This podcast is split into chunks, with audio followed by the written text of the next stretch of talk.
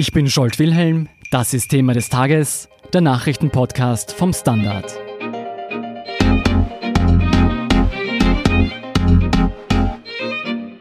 Das österreichische Parlament hat am Donnerstag mit einer Mehrheit aus ÖVP, FPÖ und NEOS Steuerreformen beschlossen, die vor allem Menschen mit kleineren Einkommen entlasten sollen. Wer von den Steuererleichterungen wirklich profitiert, warum auch Gutverdiener etwas zu lachen haben und wer das alles bezahlt, berichtet Innenpolitikredakteur Gerald John vom Standard. Hallo Gerald. Hallo. Gerald, müssen Menschen mit kleinen Einkommen künftig wirklich weniger Steuern und Abgaben zahlen als heute? Ja, so ist es zumindest geplant. Und zwar sollen da nicht die Steuern gesenkt werden, sondern genau genommen die Abgaben. Also jeder Mensch zahlt ja äh, verschiedene Sozialversicherungsabgaben für die Pension, äh, für die Krankenversicherung zum Beispiel. Dann will die Regierung etwas davon zurückgeben. Also die Regierung sind in dem Fall die alte Regierung, FPÖ und ÖVP. Was sollen diese Maßnahmen bewirken? Das ist etwas, was Ökonomen schon seit langem fordern, aus mehreren Gründen. Wenn man die Kleinverdiener stärkt, dann stärkt das die Kaufkraft besonders, weil Kleinverdiener einen besonders großen Anteil ihres Einkommens für Konsum Konsum ausgeben. Also das fließt ziemlich direkt in die Wirtschaft und das ist gerade in Zeiten wie jetzt, wo sich die Wirtschaftslage ein bisschen eintrübt, sehr gut. Man gibt auch einen Anreiz, dass Kleinverdiener ein bisschen mehr arbeiten, als sie das vielleicht bisher tun. Es gibt Leute, die arbeiten sehr wenig, bis zur sogenannten Geringfügigkeitsgrenze. Und wenn sie dann mehr arbeiten, schlägt aber plötzlich die Sozialversicherung zu mit 18 Prozent. Und da zahlt es sich oft nicht aus, mehr zu arbeiten. Und ein dritter Punkt ist auch der, dass Kleinverdiener bei herkömmlichen Steuersenkungen durch die Finger schauen. Denn es ist so, dass es eine Steuerfreigrenze kriegt. Also ein Drittel ungefähr der Steuerpflichtigen zahlt keine Lohn- und Einkommensteuer, leiden aber zum Teil sehr stark oder überproportional unter der Sozialversicherung. Wenn man die entlasten will, dann muss man bei den Sozialversicherungsbeiträgen ansetzen. Das heißt, das sind also alles Maßnahmen, die die Wirtschaft im Endeffekt ankurbeln sollen. Wie sieht das denn für Angestellte im Detail aus?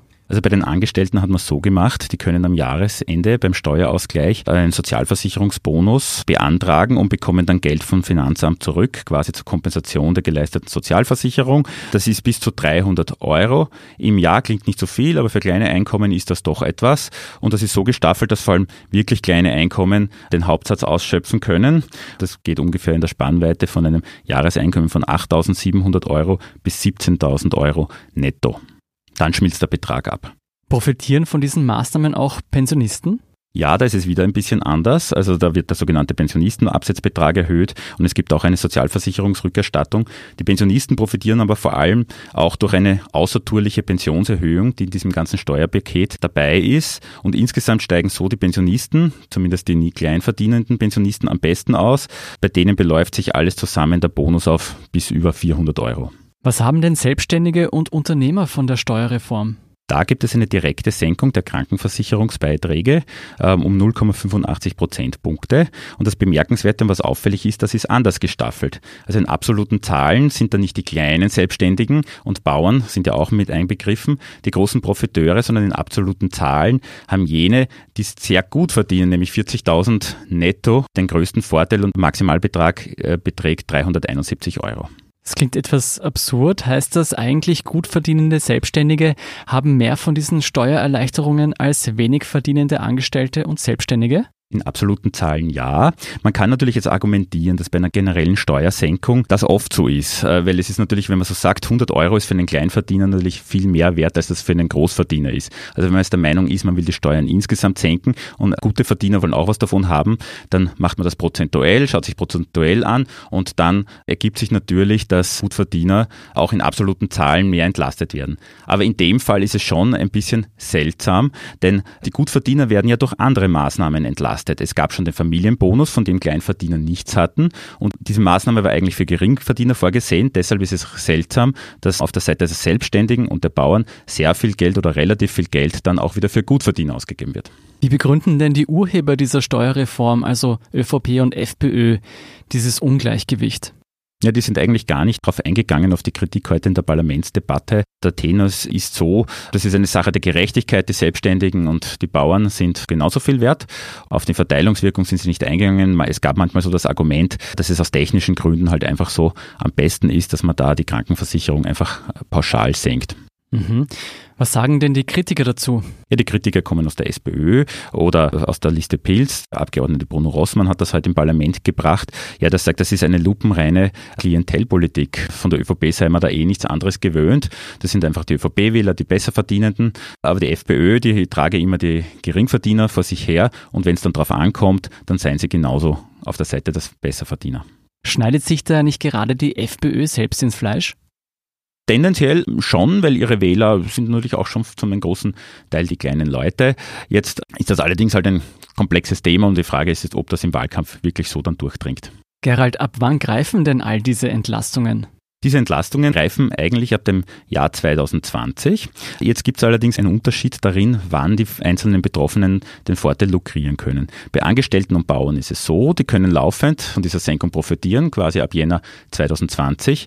Arbeitnehmer können das erst ab 2021, indem sie beim Steuerausgleich eben diesen Steuerbonus beantragen. Sie bekommen also damit das Geld rückwirkend für 2020. Das heißt, Arbeitnehmer profitieren später von den Entlastungen als Selbstständige und Unternehmer? Jein. Die SPÖ argumentiert das so und das ist der Grund, warum die Sozialdemokraten äh, nicht mitgehen wollten. Sie haben halt einen Antrag gestellt, dass das ein Jahr nach vorne verschoben wird, dass die Arbeitnehmer früher profitieren können. Aber wenn man es jetzt so sieht, ein Arbeitnehmer bekommt das Geld auch schon fürs Jahr 2020 halt nur rückwirkend. Du, angesichts all dieser Fußnoten, kann man da überhaupt von einer Steuerreform sprechen, die in erster Linie Geringverdiener entlasten soll?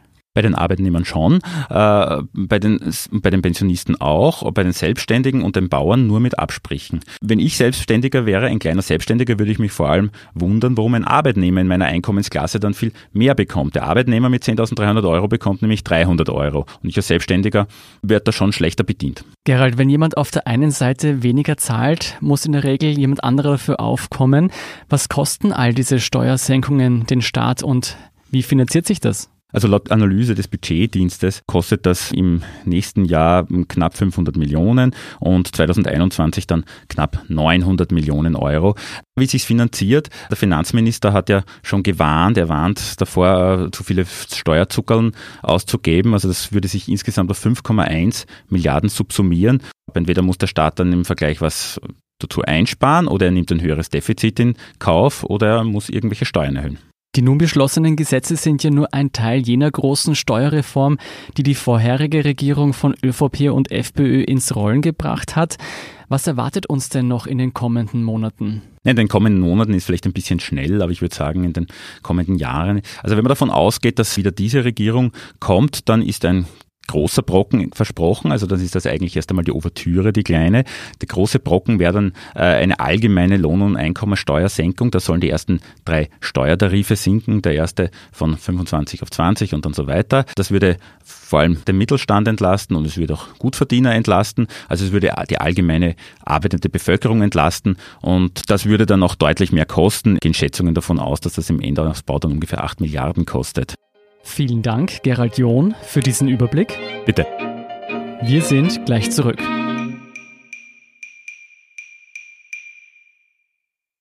Guten Tag, mein Name ist Oskar Bronner. Was man täglich macht, macht man irgendwann automatisch. Es wird zu einer Haltung. Sie können zum Beispiel üben, zu stehen. Zu Ihrer Meinung, zu sich selbst, für eine Sache.